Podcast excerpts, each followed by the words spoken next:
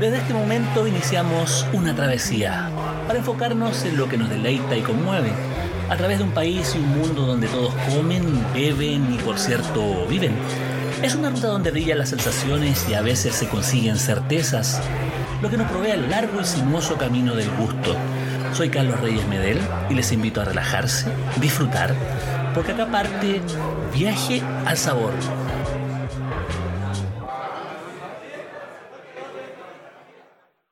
buenas, esto es Viaje al Sabor, probablemente el podcast eh, más sabroso de Chile. Ese es el lema de esta publicación que semanalmente eh, se transmite a través de, de, Spotify, de Apple Music, de una serie de plataformas, pero se concentra a través de nuestro sitio web viajealsabor.cl.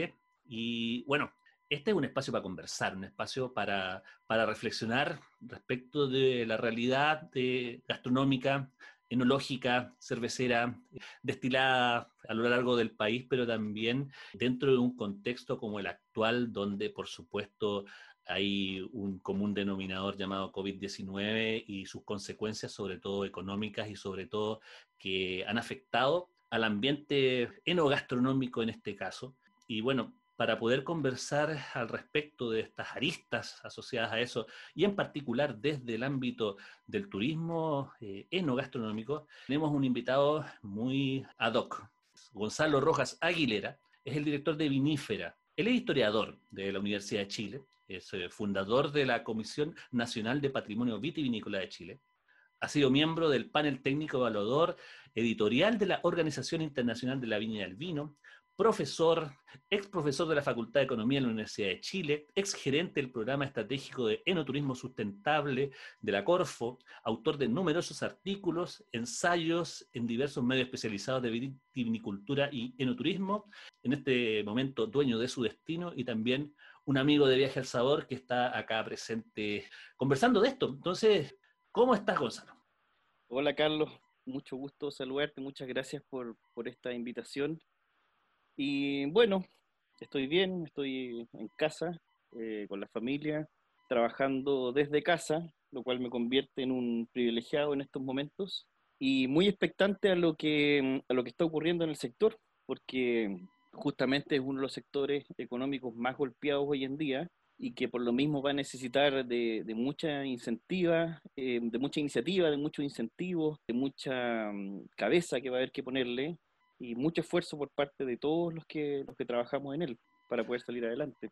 Situaciones de crisis, bueno, alientan la inventiva, así que estamos en un periodo, yo creo que que refundacional, es una bisagra histórica, ya que eres historiador y me imagino que independientemente de que estamos dentro de esta tormenta, ya se vislumbra que es un cambio que va a repercutir tal como repercutieron eventos en el siglo XX, por ejemplo, como las guerras, como los crash bursátiles, sobre todo en un mundo hiperconectado que por primera vez ve una pandemia relacionada en un mundo que está absolutamente ligado entre sí en distintos aspectos y uno de ellos es el, el, el vino, la producción, por supuesto, y también anexos económicos como son el turismo del vino, que es una actividad que ha tenido eh, sus altos y sus bajos en, eh, Chile eh, a lo largo de una historia relativamente breve que no excede los 30 años. Y en ese sentido, bueno, vamos a conversar de tu última publicación, porque tú publicaste un informe de turismo del vino en Chile 2020 que,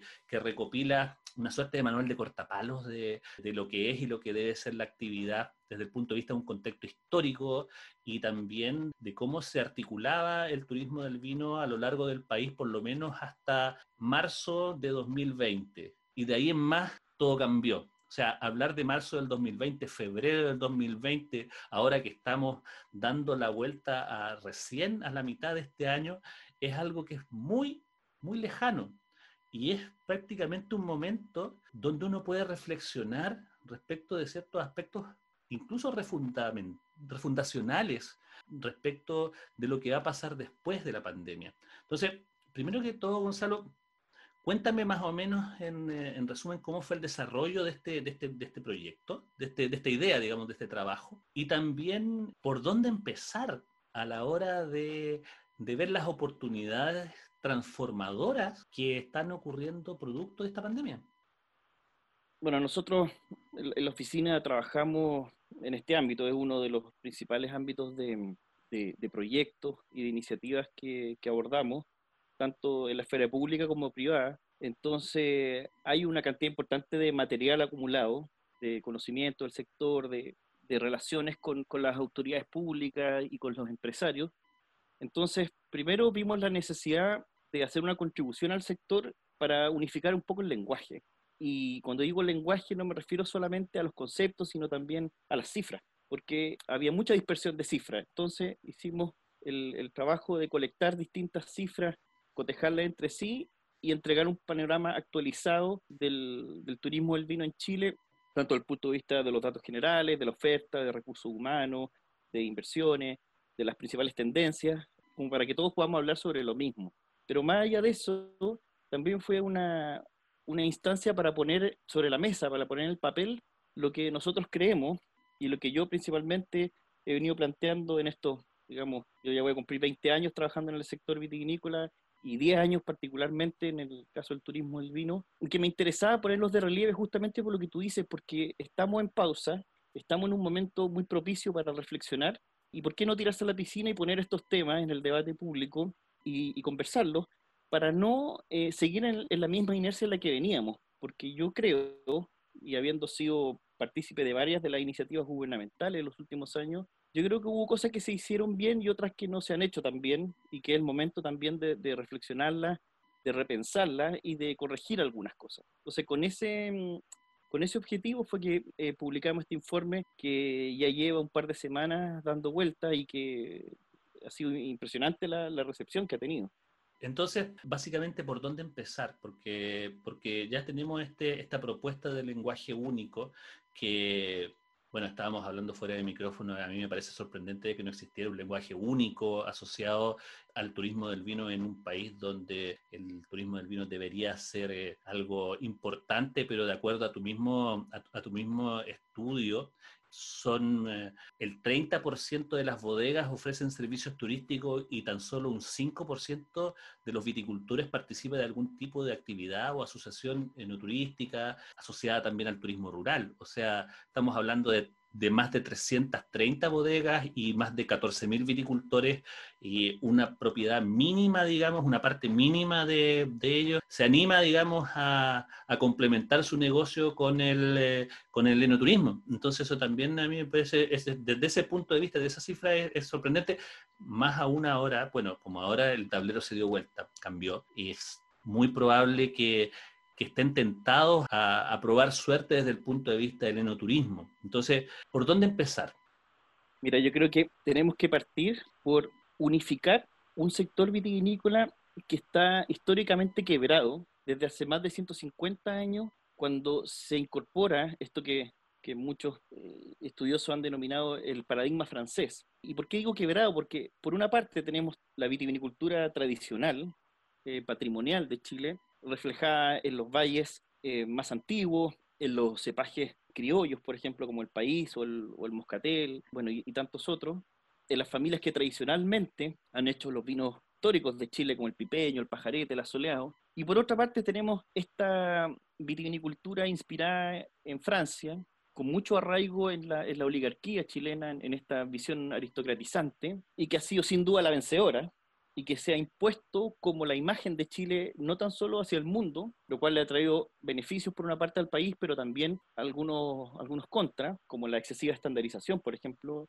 y esta, esta visión de vino un poco copiado del vino francés o la versión más barata del vino francés. Pero por otra parte, hacia adentro también ha generado un desapego y un desarraigo en las nuevas generaciones un desapego en las generaciones urbanas que cada vez consumen menos vino, dejando espacio para otros otros licores u otros bebestibles, como la cerveza, por ejemplo, y un desarraigo en los sectores campesinos que, que producto de la migración campo-ciudad también han ido olvidando estas tradiciones. Y lo que tenemos hoy día es un enoturismo o un turismo del vino que refleja un poco eso, donde la, la bodega ha dejado de ser un, un, actor social o un espacio social donde se reúnen los miembros de una comunidad, como pasaba antiguamente, como es muy propio de la vitivinicultura tradicional, sino que es más bien un enclave productivo, industrial, que se abre a, los visitantes más bien por ciertas consideraciones estéticas o, comerciales, donde el éxito se mide más bien por la rentabilidad económica que la preocupación por el rol social que ésta cumple. Entonces, ahí, en, ese tipo de cuestiones, yo creo que hay que repensar varias cosas y, como te decía al principio, generar una concordia entre estos dos paradigmas vitivinícolas que tenemos en Chile, el de la vitivinicultura tradicional por una parte y el de la vitivinicultura de inspiración francesa por otra, y también preguntarnos hasta qué punto nos sentimos identificados con uno o con otro. Te, pongo, sobre la mesa un, dato, menos del 30% de los visitantes a bodegas son chilenos. O sea, más del 70% de las visitas que reciben las viñas son extranjeros. Y si tú comparas el caso de Chile con los otros países que hacen eh, enoturismo de una manera relativamente exitosa, eh, la relación es exactamente la contraria. En Argentina es exactamente al contrario, es el 70% del turismo nacional. Lo mismo en España, en Francia, en Italia, en Estados Unidos.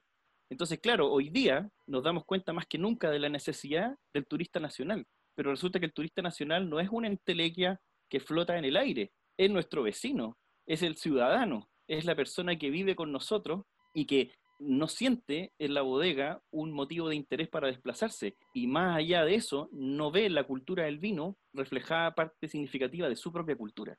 Entonces tenemos en este sentido esta, esta desconexión. Por un lado hay una falta de diálogo entre lo que es esta tradición eh, iniciática del vino chileno expresada en la cultura y en las cepas patrimoniales que se concentran sobre todo en, eh, la región del Maule y en la región de Itata y Biobío. Y también tenemos, tenemos esta, este, esta tradición francesa que finalmente también, también forma parte de nuestro, de nuestro ideario enológico y forma parte de nuestra historia y no va a desaparecer y ambas tienen que dialogar y se tienen que mantener. Y por otro lado, tenemos el tema de, la, de cómo acercar al turista nacional, al visitante nacional, para que realmente sea esa base que permita sustentar este tipo, este tipo de actividad económica, pero también eh, para eso se requieren ciertas condicionantes que acerquen y que integren de manera sincera, digamos, a las bodegas con, con el público nacional. O sea, básicamente que se rompan las barreras elitistas por parte de los productores de vino hacia, hacia la población y que se, se, restablezcan las confianzas como para poder recibir una cantidad importante de gente chilena que a su vez sostenga el turismo nacional. El turismo del vino finalmente tiende a ser un reflejo de la industria vitivinícola de los países. En países como España, como Italia, donde la vitivinicultura está muy arraigada en la cultura de las regiones productoras, la industria vitivinícola surge íntimamente ligada con el patrimonio, con el patrimonio histórico, cultural, con la identidad de cada provincia, y eso finalmente se materializa en las denominaciones de origen. Entonces se entiende que los vinos europeos, sobre todo los vinos del Mediterráneo, son el reflejo de las denominaciones de origen desde donde provienen. Por lo tanto, cuando se desarrolla el, turismo del vino, desde principios del siglo XX, incluso en, el caso de Italia o en el caso de España, lo mismo en Francia, se, desarrolla como la acción de conocer esas denominaciones de origen de estos, de estos grandes vinos de Europa en primer lugar y después del resto de los vinos expandiéndose a prácticamente todo el mapa vitivinícola hoy día. Pero ¿qué pasa con, con nosotros? Eh, pasamos de tener una, una industria vitivinícola o un sector vitivinícola muy parecido a eso, eh, incluso en el siglo XIX, a tener una industria exportadora durante el último tercio del siglo XX. Más del 80%, el 85% de, de los vinos chilenos se exportan. Entonces hubo un cambio de foco. El foco ya no está en el consumidor local. Hay, hay muchas bodegas que ni siquiera tienen presencia en el mercado local. Entonces, ¿dónde están sus clientes? ¿Dónde son conocidos? En el hemisferio norte, en Brasil, en Estados Unidos particularmente. Entonces, es allí donde van a hacer la promoción y desde allí es donde los visitan.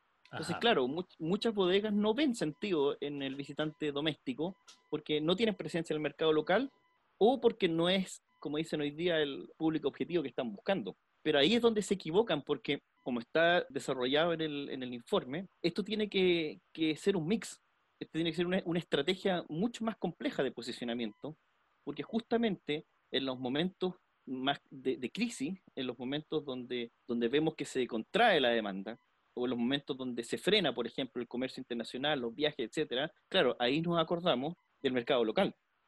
Y te pongo un dato que que muy pocas veces yo lo he visto en la discusión. En, hace dos años atrás nosotros llegamos a un pic de visitantes internacionales, un pico histórico, en torno a los 6 millones de visitantes. Eso fue el 2018, sí. Claro, donde la mitad eran argentinos y la otra mitad visitantes de mediana a larga distancia, lo cual es bastante impresionante. O sea, eso nos posicionaba como el octavo país más visitado de América, por, por delante de países muy emblemáticos del turismo, como Perú, por ejemplo, Colombia o, Ecuador, países de la región. Eh, en caso de Sudamérica, solamente por detrás de Argentina y Brasil. Y eso fue muy llamativo para varias bodegas y aceleró eh, el proceso de apertura al, enoturismo. Pasamos de 65 bodegas por ahí por el 2000, 2010 a, a, más de 100 bodegas, finalizando, ¿no es cierto?, las mediciones 2014, 2015, que fueron las últimas catastrales, digamos. Sin embargo... disculpa, y eso, eso de, de, que sean las últimas mediciones hace 5 o 6 años atrás también dice harto respecto de, de, una cierta idea de estancamiento que estabas hablando al, inicio de esta conversación. Sin duda, sin duda. Pero ¿qué pasa con, con, con el crecimiento del, del, mercado doméstico del turismo? Según cifras del Cernatur, por ejemplo, cerca de 9 millones de chilenos en algún momento del año se mueven desde su lugar de destino, perdón, desde su lugar de origen, a un destino dentro del territorio nacional con más de un día de pernoctación, y eso suma un total de cerca de, de 30 millones de viajes durante el año. O sea, tenemos una cantidad importante de la población moviéndose por el territorio nacional, principalmente en, la zona central. Estamos hablando de la región de Coquimbo, Valparaíso, Metropolitana, O'Higgins, Maule, Biobío, Ñuble, donde la gente se mueve donde la gente va a visitar familiares, pero también va a la costa, va a la montaña y pasa por los destinos enoturísticos. Y ese enorme flujo de personas no lo están captando la mayor parte de las viñas, porque tienen mal puesto el foco, a mi entender, y le están pasando por afuera. Y te teniendo, puedo poner... disculpa, teniendo la capacidad económica como para poder ir a una degustación, comprar un vino, recorrer la viña, digamos, ese tipo de cosas. Claro, o sea, mira, te puedo poner un par de ejemplos acá cercano. El lugar más visitado de Chile no es Torres del Paine, no es Rapanui, no es San Pedro de Atacama. El lugar más visitado de Chile es el litoral central. El Quisco, el Tavo, Cartagena, San Sebastián, eh, Algarrobo. Es el lugar más visitado de Chile que recibe 1.5 millones de visitantes al año, que son principalmente chilenos que se mueven desde los grandes centros urbanos, Santiago, Rancagua, Curicó, Maule, se mueven al litoral central y pasan por lugares como el Valle Casablanca, San Antonio, Leida o incluso el Valle del Maipo. Y ese eh, enorme flujo de personas no, no lo estamos eh, incentivando, no lo estamos invitando. O sea, respecto al público nacional, y es la pregunta que te, te hacía hace un rato, ¿es elitista el turismo del vino? Claro que sí. La imagen que se ha construido del vino chileno durante los últimos años es una imagen elitista. Y por lo tanto, eso se fue trasvasijando al, al enoturismo. Basta compararnos con nuestros vecinos, por ejemplo, y no te digo solamente Argentina, Uruguay, Brasil, que tiene un enorme flujo de, de enoturistas a la región de Río Grande do Sul. Una maravillosa infraestructura turística, la verdad. Envidiable. Lo que está pasando hace ya varios años en Bolivia, por ejemplo, en la región vitivinícola de Tarija, o incluso en Perú, donde se ha dado una, una recuperación fantástica de la vitivinicultura tradicional y fundacional de, de Sudamérica, eh, están haciendo las cosas de otra forma ellos están muy vinculados con el rescate del patrimonio histórico, cultural, con invitar al, visitante nacional a conocer y a verse reflejado en esta cultura para que la sientan propia y sean los embajadores que la difundan el día de mañana. Cuando, mira, con, con esto te lo ejemplifico, cuando el chileno visita una viña, cuando recibe un amigo extranjero y tiene que armarle un panorama. Esa es la ocasión en la que el chileno va a una viña.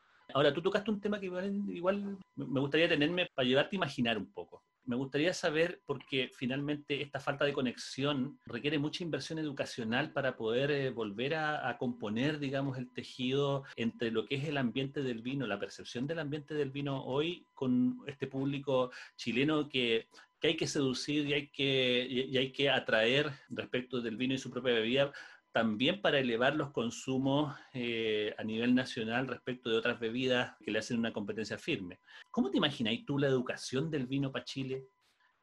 Mira, el día que los, estudiantes de cuarto básico dejen de estudiar la minería como la gran industria estratégica del país, y en sexto básico la industria forestal, y después la enseñanza media aprendan cómo funcionan los bancos y qué sé yo, cómo funcionan los servicios generales, y no vean en ninguna parte del currículum nada que tenga que ver ni con la agricultura, ni con el vino en particular, ahí estamos mal.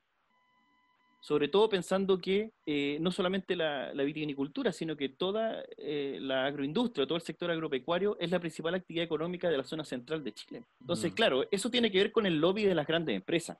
Eso no, no, es, no es, casual, digamos. Son, son grandes, eh, em, grandes empresas que hacen lobby para estar presentes en los currículums educativos porque allí es donde se forman los trabajadores del, del día de mañana.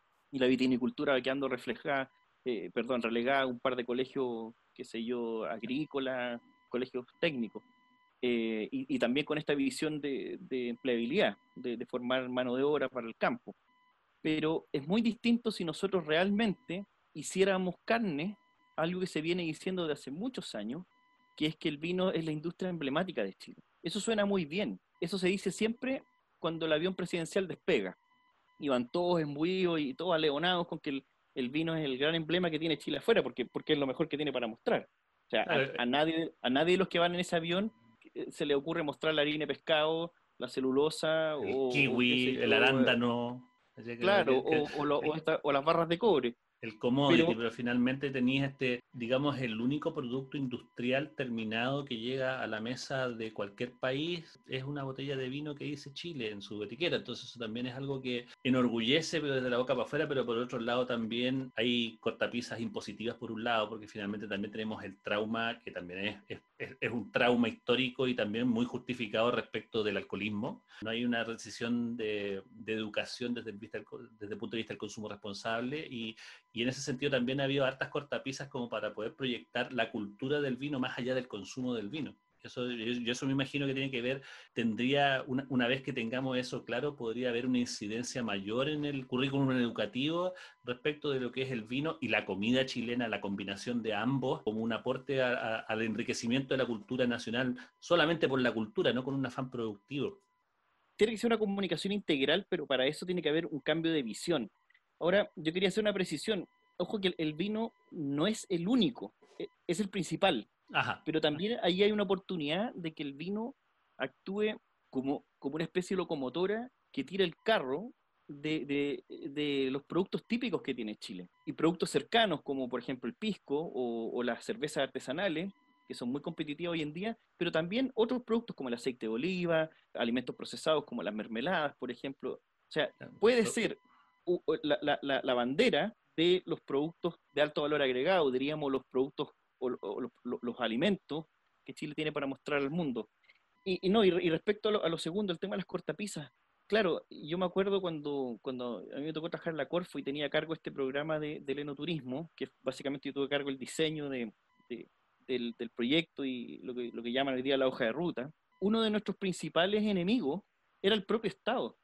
Cuando nosotros trabajamos con la Subsecretaría de Turismo, con el Senatur, con la Fundación Imagen de Chile, con ProChile, en, en el diseño de la promoción del enoturismo, eh, tanto a nivel nacional como internacional, resulta que teníamos en contra al, Senda, que en ese mismo contexto sacó una campaña contra eh, el, consumo inmoderado de, alcohol, lo cual es bastante razonable, pero resulta que de los eh, seis spots que mostraban en televisión, tres tenían que ver con el vino. Entonces, seguimos, seguimos reproduciendo esa imagen de que, de que cuando hablamos de alcoholismo, el vino es parte del problema y no como muchos creemos, es parte de la solución y sobre todo la solución que va por la gastronomía y por el consumo responsable. Bueno, estamos conversando con eh, Gonzalo Rojas, autor de este estudio respecto de la situación del enoturismo 2020 eh, y obviamente preguntándonos cosas eh, respecto de cómo se viene el futuro durante el presente pandémico que tenemos y el futuro post-pandémico. Y ahí te quiero llevar nuevamente al campo del enoturismo. Me gustaría saber cómo vislumbrarías una futura visita a una viña bajo los nuevos contextos de, seguridad eh, que tienen que ver con, con la pandemia. Aunque va a ser bastante impopular lo que voy a decir, si algo me ha enseñado la formación histórica es a, morigerar un poco las expectativas, porque podría perfectamente no pasar nada, como también podría perfectamente no pasar nada con el conjunto de los cambios culturales que, que estamos esperando que sucedan. Pero claro, cuando uno está confinado en su casa, mirando redes sociales, leyendo periódicos, parece muy fácil pensar que el mundo va a cambiar, pero el mundo no va a cambiar ahora, en, la, coyuntura histórica en la que estamos. El mundo va a cambiar durante los próximos años en la medida en que cada uno de nosotros asuma el conjunto de las decisiones particulares que va a tener que tomar todos los días para que las cosas cambien, desde lo cotidiano hacia lo social. Y allí hay personas concretas que van a tener que tomar decisiones. Por de pronto, nosotros como visitantes de las bodegas, que debiésemos preferir las bodegas que sí son sustentables, que sí practican el comercio justo, que sí tienen un, vínculo con el territorio y no, y no al revés. Claro, pero esa, esa presión del deseo tiene que ver con un largo plazo. Yo me refiero finalmente a una potencial temporada 2021 con todas las restricciones sanitarias asociadas que ya se están vislumbrando en el ambiente de los restaurantes eh, y también va a ser extensivo al mundo del vino. Entonces yo, yo me enfocaba a eso, la verdad. Mira, yo creo que en el corto plazo vamos a tener que, que despedirnos del turismo de masas por un buen rato tanto a nivel general como a nivel particular en el, en el turismo del vino. Por lo mismo que tú dices, por las restricciones de, de espacio, por las restricciones de, de, bioseguridad, etc. Eso va a generar como, como consecuencia que se encarezca, que se haga más caro desplazarse, que se haga más costoso para las bodegas eh, disponer de las instalaciones y pensando además en los servicios gastronómicos que ofrecen, los servicios de hotelería. De modo que no solamente va a haber una contracción de la demanda, en el corto plazo, sino también va a haber una contracción de la oferta. Y eso necesariamente se va a ajustar vía precio, donde en el corto plazo probablemente los precios van a tender a subir y se van a comenzar a ajustar hacia la baja, yo diría en el mediano plazo. Ahora, ¿dónde se generan oportunidades allí para los que sean más creativos, para los que quieran innovar, para los que quieran romper paradigmas? Te pongo un solo ejemplo. No necesariamente disfrutar de una experiencia no turística implica estar dentro de una bodega se pueden hacer muchas actividades al aire, libre, sobre todo actividades con distanciamiento social, practicar deporte, andar en bicicleta, vincularse con la cultura ecuestre, por ejemplo, que es muy propia al campo chileno, y hacer cabalgatas por los viñedos. Entonces, las bodegas van a tener que inventar nuevas cosas en este nuevo paradigma de la, de la bioseguridad que nos va a acompañar muchos años. Ahora, tú por un lado dices que va a haber un encarecimiento de, de los valores y finalmente también eso tendería a una concentración por un lado, pero también yo también lo veo desde el punto de vista de, que puede ser una oportunidad también para este ingenio que tú dices, de los, sobre todo de los pequeños viñeteros, para atomizar un poco la oferta, o sea, desperdigar esta oferta de turismo gastronómico en términos de precio, en términos de lugar, en términos de oportunidades, sobre todo para el, pequeño viñatero, para ese, para ese viñatero que tiene una pequeña, un pequeño espacio, ya sea en Casablanca, ya sea en Cachapoal, o, también quienes están eh, o pueden asomar la cabeza desde el punto de vista del, viñedo patrimonial. Entonces, ¿qué oportunidades tú crees que puede tener ese pequeño viñatero eh, dentro de este contexto inmediato de este dos o tres años, quizás cuánto tiempo más tengamos de restricciones desde el punto de vista de la bioseguridad? Yo creo que mm, se va a generar una gran oportunidad en vincularse con el territorio de la manera más concreta posible. Te pongo un ejemplo, que las bodegas empiecen a trabajar con las cocinerías locales, que empiecen a trabajar con los pequeños operadores locales, que empiecen a trabajar con oferentes intermediarios de servicio que son más baratos porque son cadenas más cortas, porque no están, no están las grandes empresas de turismo metidas entre medio. Entonces, ¿por qué no pensar, por ejemplo, que en un Colchagua, en un Casablanca, en un Maipo, en un Curicó, los servicios de taxis, los servicios de colectivo ofrezcan poder transportar a las personas hacia las bodegas y que se complemente la experiencia de visitar una bodega, de conocer los viñedos, de entender el proceso del vino, con ir a almorzar a la casa de alguna, de alguna persona de las mismas que trabajan en las bodegas o de personas que viven cerca de las bodegas que pueden ofrecer servicios de alimentación. Y con su, propia, comida, con su propia comida local también, como parte de esa oferta bien informada y bien especificada dentro de, una, dentro de un contexto vitivinícola. Vamos a tal viña y vamos a está señora que trabaja aquí mismo y vamos a comer su comida.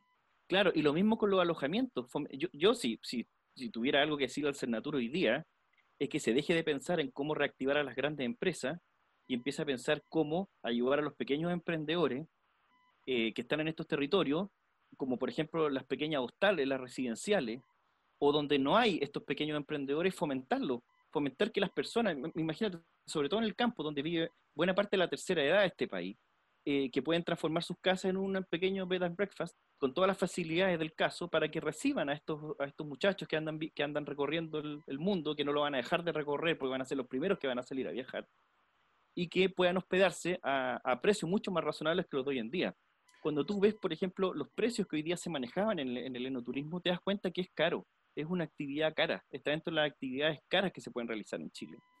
Claro, y eso también, ese, a ese viajero que tú dices internacional, que poco a poco va a empezar a, recorrer el territorio, hay que sumarle también a un público nacional que tampoco tiene acceso eh, usualmente a las tarifas de 120 mil, 150 mil pesos diarios que podía tener un, espacio cinco estrellas, digamos, en valles como Colchagua o eventualmente Curicó, pero básicamente Colchagua donde está más concentrada, digamos, la oferta de ese tipo de, hoteles y se y se articulaba como un caso paradigmático dentro de lo que es el turismo del vino como un modelo nacional. ¿Qué otras oportunidades podría tener el, el, el enoturismo, digamos, como qué debería desaparecer y qué potenciar como oportunidad en esta crisis? Ah, yo, claro, yo me refería a nacional e internacional. Mira, yo creo que nada debería desaparecer. Todo debería complementarse. Eh, es muy bueno que exista un Colchagua, que, está basado en el entretenimiento. Nos, sabemos perfectamente que Colchagua eh, ha mirado siempre como referente a Napa, con esta, esta idea muy, muy norteamericana, muy, muy estadounidense del, espectáculo. Muy Disneylandia del vino, como, como claro, lo ha pretendido mostrar. Santa Cruz, Santa Cruz es como un pequeño Disney del vino. Y bueno, está bien, no vamos a llevar el tiempo atrás y, no vamos a deconstruir. No, y tiene, su público también. Y tiene, y tiene su público con esta cosa del casino y este, este como pseudo museo que hay en Colchagua, todas estas cosas. tienen su público. Pero, pero sin duda desde la política pública y desde la visión mayoritaria de lo que es la cultura del vino en Chile, eso no, no, no es donde creo yo que hay que poner los incentivos eh, para fomentar, para impulsar, para, para, replicar.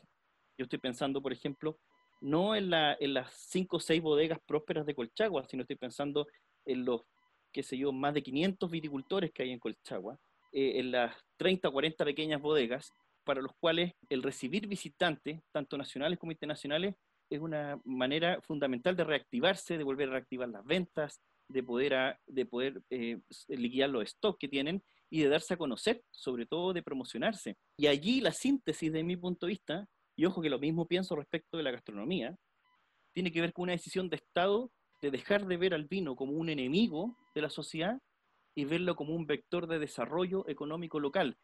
¿A qué me refiero? Eh, puntualmente a levantar esas restricciones absurdas que hoy día existen, eh, tanto para la venta, expendio y el consumo de vino. Lo mismo pasa, por ejemplo, con, los restaurantes, y apoyar a los emprendedores, a, las personas que quieren eh, montar una cocinería, que quieren ofrecer servicios de alimentación, que quieren ofrecer servicios de alojamiento, y dejar de ponerle tantos problemas que finalmente sumamos y sumamos barreras de entrada a un sector que por definición en, el contexto mundial eh, debiese tener la menor cantidad de barreras de entrada posible.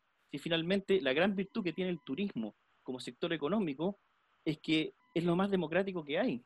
Y la capacidad que tiene para dinamizar las economías locales, para generar riqueza, para generar redistribución de los ingresos, eh, es fundamental. Claro, es una idea, es, es, un vector, como dices tú, es un vector de desarrollo. Conversamos acá en Viaje al Sabor con Gonzalo Rojas, historiador, consultor de distintos planos del mundo del vino y en particular del turismo del vino a través de su, de su consultora, pero ahora lo voy a llevar al ámbito histórico, lo voy a llevar al ámbito histórico porque, porque justamente esta semana se publicó en Viaje al Sabor también y ha tenido un sonado, una sonada consulta han sido miles las visitas que ha tenido este, este artículo asociado al eh, descubrimiento de un documento donde se consigna la palabra pisco, 25 botijas de pisco descubiertas en Alhué en un documento cifrado en el año 1717. Es un estudio eh, relacionado con el especialista en genealogía Cristian Cofré, de ingeniero de la Universidad de Valparaíso, junto al doctor en historia eh, de la Universidad Católica de Valparaíso, Daniel Stuart que fue publicada en la revista Rivar, y finalmente es reescribir eh, parte de la historia del pisco, eh, nacional sobre todo, que da cuenta de, esta palabra en un contexto absolutamente distinto al que históricamente se pensaba que era originario, que es originario, digamos, que es el Valle del Elqui, donde hay una tradición de agricultura, de, de desarrollo, de destilación, que también proviene desde el siglo XVIII pero digamos que acá ha habido una serie de, revelaciones que merecen una opinión desde el punto de vista del análisis histórico de alguien que está muy familiarizado con el tema en general, como eres tú, Gonzalo. ¿Qué, te parece? No sé si, has tenido acceso al documento, si lo, has, revisado, cuáles son tus impresiones respecto de, de esto. Bueno, primero antes que se me, que se me pase, em, quiero destacar la, la, existencia de Rivar. Quizá es una, es una revista poco, poco conocida para el público no especializado, eh, pero esta revista, que es la revista iberoamericana de viticultura, agroindustria y ruralidad de la Universidad de Santiago de Chile, es una revista que ha cobrado bastante importancia, ya está en su número 20 y participan investigadores de toda Iberoamérica, a los cuales se han sumado investigadores de Italia, de Francia, de, Estados Unidos en los últimos años. Entonces, claro, desde el punto de vista académico no es una publicación para nada menor que ha tenido un, muy, un muy alto impacto en el mundo académico. Y ahora, por lo mismo que tú señalabas, eh, ha comenzado a divulgarse. Por ahí escuché que en Viaje al Sabor había tenido casi 2.000 visitas. No más, 6.000. Eh, He tenido 6.000 mira. 6.000 visitas. 6.000 visitas. Tú cuando haces un congreso académico, y voy a hablar por lo que yo más conozco, que es la historia, claro, tú con 50 personas ya es como estar en Woodstock. Ya, ya, y no puedes tener más porque las salas son, son pequeñitas y, por ahí si te consigue el, auditorio central de la universidad puedes tener a, a, 200, 300 personas. Pero esta visibilidad que, que tienen ahora las publicaciones a través de la tecnología em, es fenomenal. Y ahora lo que está pasando con, con este texto es que, desde mi punto de vista, concita mucho interés porque el pisco es la bebida nacional. Para, el destilado nacional, digo. El, claro, el destilado nacional para, para, la mayor parte de los chilenos y que, siente, y que lo sienten muy propio. Y además está fresco en la memoria de, muchas personas la publicación de nuestro querido amigo Pablo Lacoste, que le aprovecho de mandar un, saludo, que es además el director de la revista Rivar, o sea, fue muy, muy hidalgo de su parte. No, claro, la, eh, publicación de, de, este artículo que básicamente lo refuta. Sí, pues totalmente.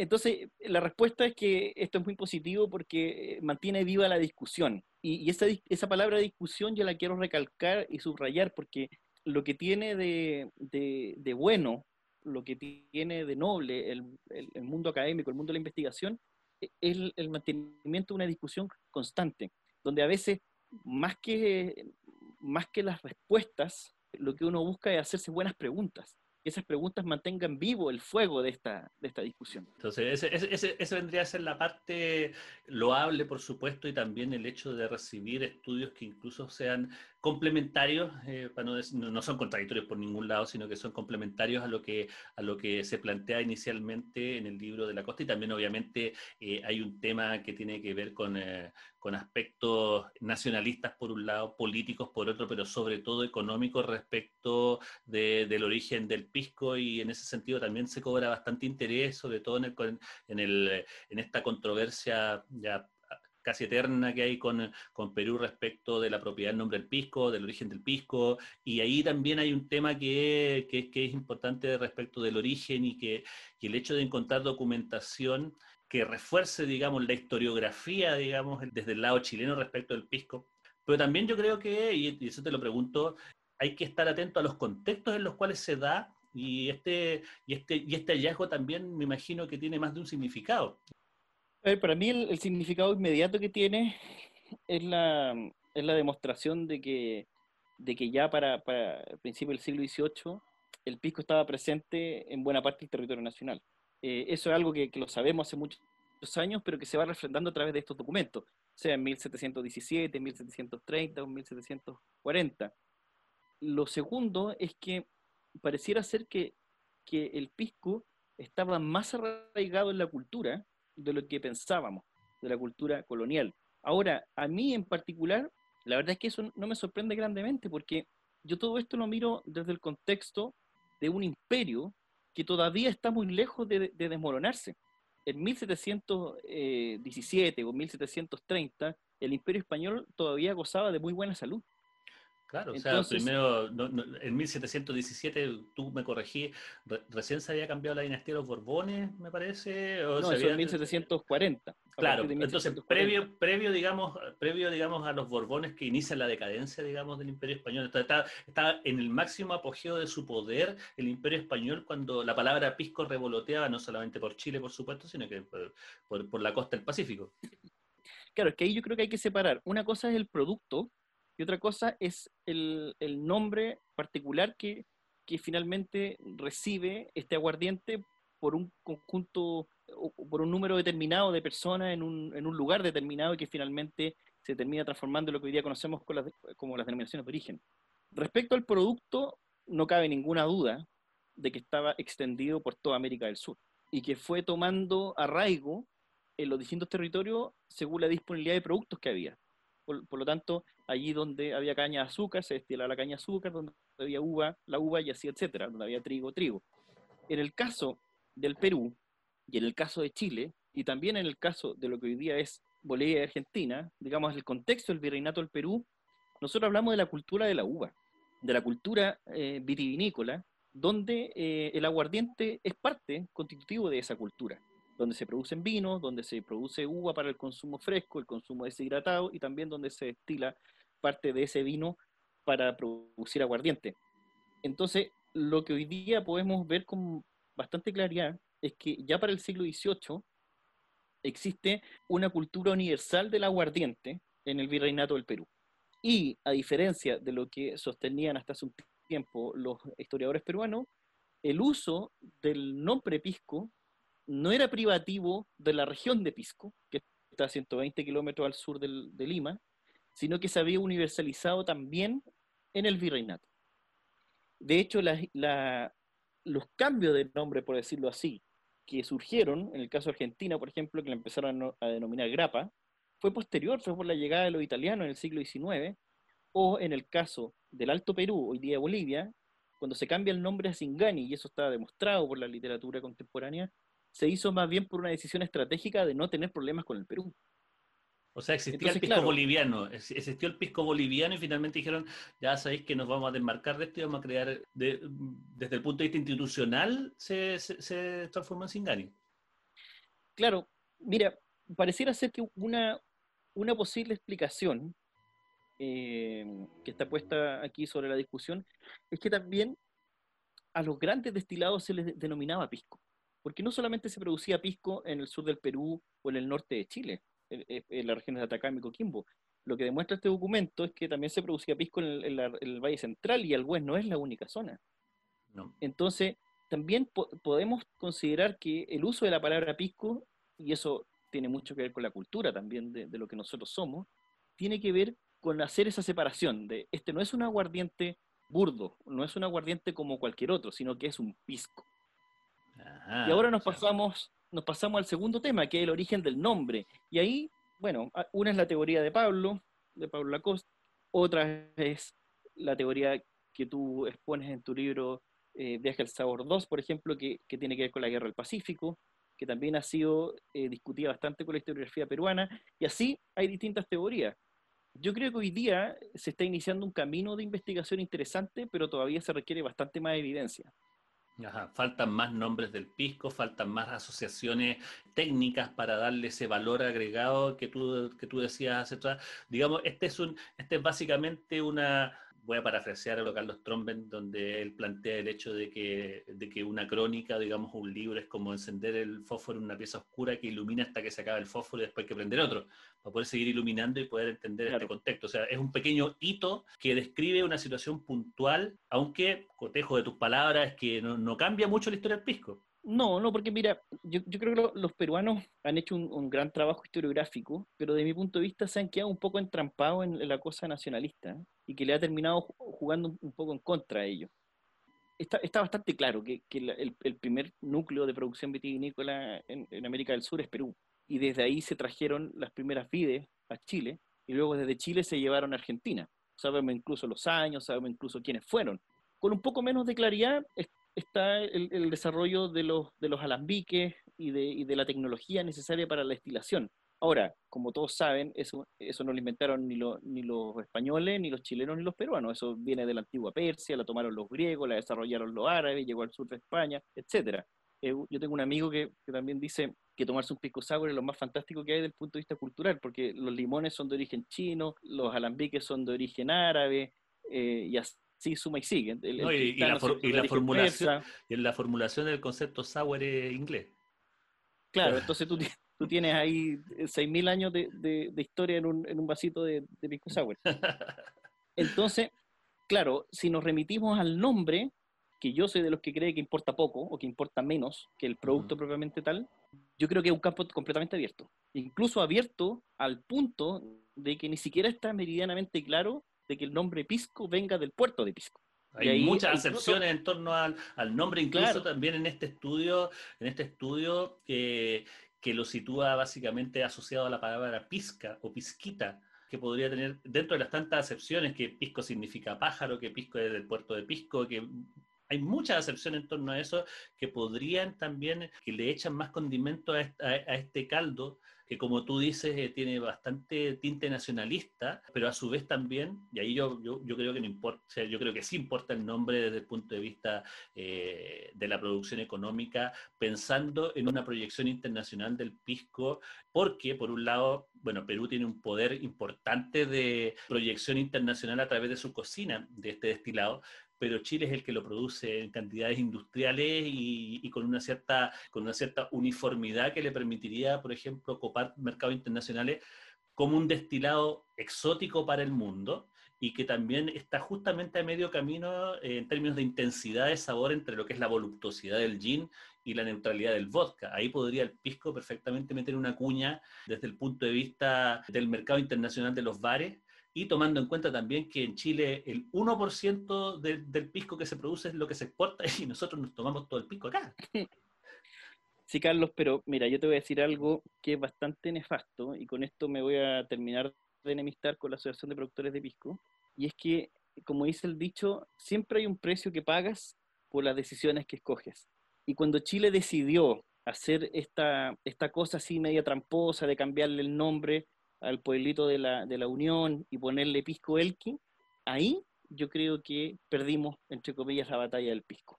Incluso, aún considerando que a posteriori tuviéramos todos los argumentos historiográficos como para refrendar la existencia contemporánea del pisco en lo que antiguamente era el virreinato del Perú y que más tarde va a ser la República de Chile y de Perú, con ese hecho ya hemos hecho un ridículo internacional por 80 años.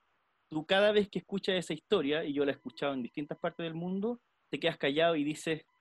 O sea, para, contextualizar también, para, para, contextualizar a quienes nos están escuchando, el, eh, el, tema fue, se da como denominación de origen Pisco el año 1931 y alrededor del año 1936, que se cambia el nombre de la Unión por Pisco Elqui como para de alguna forma confirmar de que existe esta denominación de origen. Eso es algo que, y eso también no echan en cara a los historiadores peruanos desde, desde el día de hoy. Claro, eso como, como dirían los, los jóvenes hoy día, los, alumnos de la universidad, eso es medio chanturri. eso fue medio chanta para la época.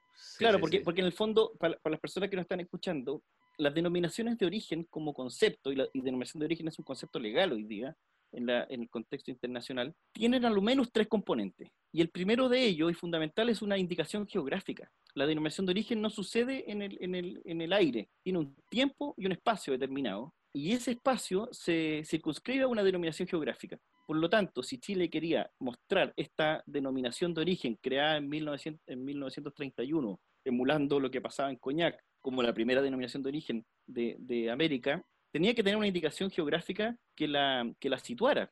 Y como eso no existía, se le ocurrió esta brillante idea a los diputados de la, de la región de Coquimbo de la época, cambiémosle el nombre al pueblo y pongámosle Pisco.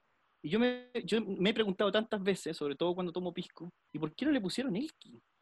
¿Por qué en vez de ponerle pisco Elki, y desde mi punto de vista emular eh, esta, este trago famoso que tenían ya los peruanos, muy, muy aristocrático, etcétera, que era el pisco, ¿por qué no le pusieron Elki? ¿Por qué no le pusieron el, Elki al, al, al, destilado?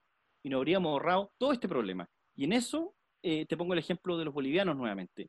Qué inteligentes han sido los bolivianos en no meterse en esta pelea, y ponerle Singani, basado en la tradición del Valle de los Sintis en Tarija, de, este de, de, esta denominación toponímica indígena tradicional que era Sincani, y hoy día producen un destilado que es tanto, tan bueno como, como el mejor pisco chileno o el mejor pisco peruano, que se han ganado una cantidad enorme de premios internacionales, y que además nadie los molesta y ahí, están con su producto el Singani conquistando mercados internacionales sin tener que gastar plata en abogados, ni en, ni en grandes consultores, ni en grandes estudios de, legales, sino que con un camino propio. Claro, y una pelea diplomática de por medio. Ahora, para, para complementar, digamos, lo que, lo, que, lo que tú me estás diciendo, también eh, hay que ser honesto y también dar cuenta de que también existe la propiedad del nombre Pisco en función de, de, esta, de este trabajo historiográfico que han ido impulsando gente como Pablo Lacoste, por un lado, y también Cofé, Daniel Stewart, o también otros investigadores, sobre todo en la zona del Valle del Elqui en ese tiempo. Pero esa falta es una falta y hay que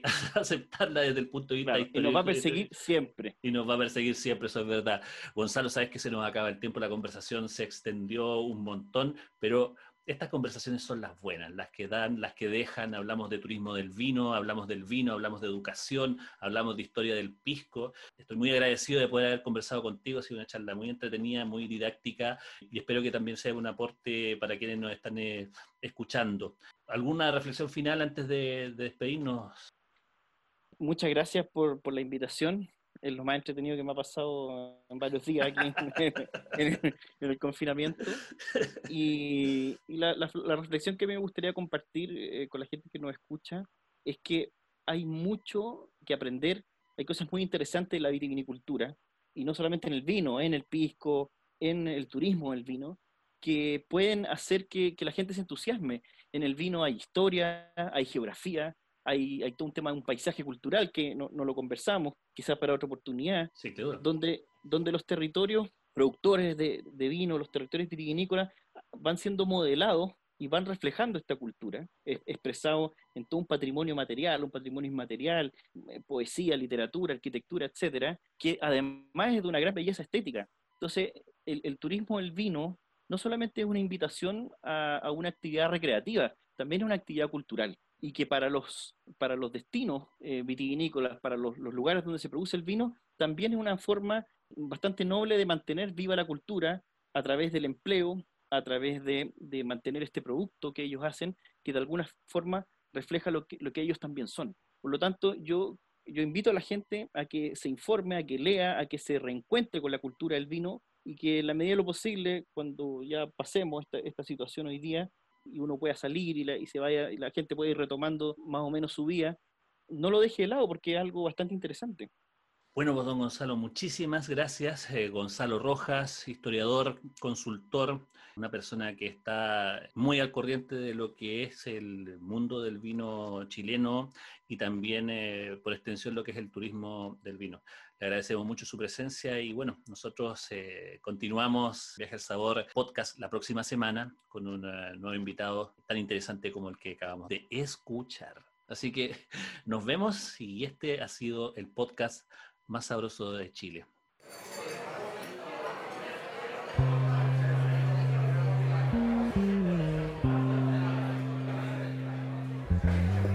Nos vamos, pero solo de momento. En pocos días más volveremos a reiniciar este delicioso viaje al sabor. Seguiremos en la ruta porque comer, beber, aprender y disfrutar son la mejor parte del camino. Nos vemos.